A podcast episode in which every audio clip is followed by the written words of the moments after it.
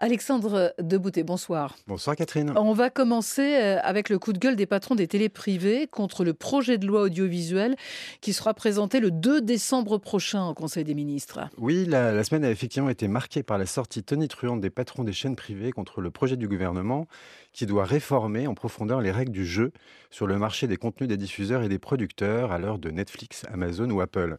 Maxime Saada, le président de Canal+, a résumé la situation actuelle en quelques phrases lors d'un colloque organisé jeudi par NPA Conseil. On l'écoute. Moi, je ne sais pas me projeter à 2034. Je sais me projeter à 3-4 ans. Et mon enjeu, c'est de survivre. C'est ça l'enjeu de Canal.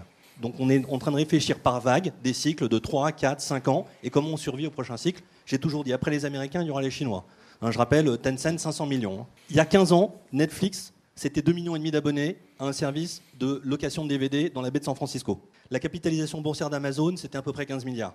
Aujourd'hui, c'est 900 milliards en six mois, on aura Apple, TV, Disney, HBO Max et Peacock qui vont se lancer. Quatre services qui chacun disent on ira chercher entre 50 et 100 millions d'utilisateurs. Ça, c'est six mois entre novembre et le dernier qui se lance, c'est en mai de l'année prochaine. Le même Maxime Saada avec Gilles Pélisson, le patron de TF1, Nicolas Taverneau, M6 et Alain Veil, Altis s'était exprimé le même jour dans Le Figaro pour décrire, je cite, le tsunami de groupes mondiaux consolidés et présents sur toute la chaîne de valeur qui est en train de déferler sur la France. Euh, parlons cinéma maintenant, Alexandre. En France, la semaine a été marquée par la polémique faut-il ou non aller voir le dernier Polanski? Malgré les accusations de viol qui pèsent sur le réalisateur, relancées avec force par la révélation de la photographe Valentine Monnier qui accuse Roman Polanski de viol, J'accuse a attiré 500 000 spectateurs pour sa première semaine en salle.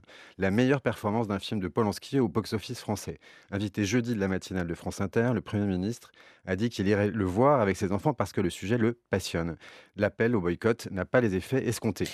Après le cinéma, la musique, euh, TikTok, l'appli qui a le vent en poupe, se lance dans le streaming musical. ByteDance, la maison mère chinoise de cette application de musique et de danse qui cartonne chez les jeunes, serait en négociation avec les trois majors du disque, Universal, Sony et Warner, pour signer des accords mondiaux de licence.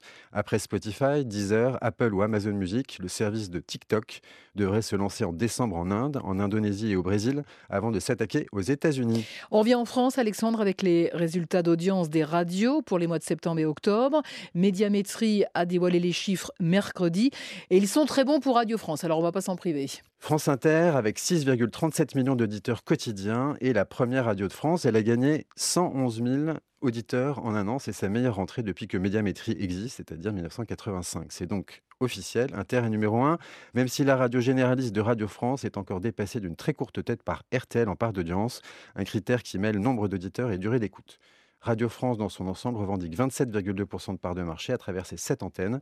France Inter, Info, Bleu, France Culture, France Musique, FIP et Le Move. Du jamais vu Inter, mais aussi Culture ou Musique et FIP progressent. France Info reste à un niveau élevé.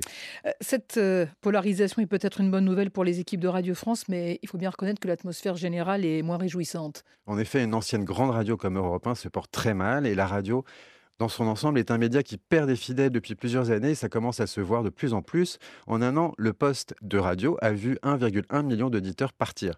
Conséquence du boom des plateformes de streaming du type Spotify, encore elles, avec des conséquences qui deviennent sévères pour les stations musicales qui perdent toutes ou presque des plumes. La radio demeure toutefois un média puissant, de masse, avec 76,5% des Français qui l'écoutent tous les jours, mais c'était plus de 80% il y a 4 ans. Euh, l'homme de la semaine, euh, c'est Sébastien Soriano le président de l'ARCEP, le gendarme des télécoms. Il a donné jeudi le coup d'envoi des enchères pour l'attribution des fréquences pour la 5G, cette technologie qui révolutionnera demain nos vies et celles des entreprises. La France devrait être couverte en 5G d'ici à 2025. D'ici là, le paysage des médias aura sûrement beaucoup changé. Alexandre Deboutin, on vous retrouve demain matin dans les colonnes du Figaro. Très bonne semaine et à dimanche.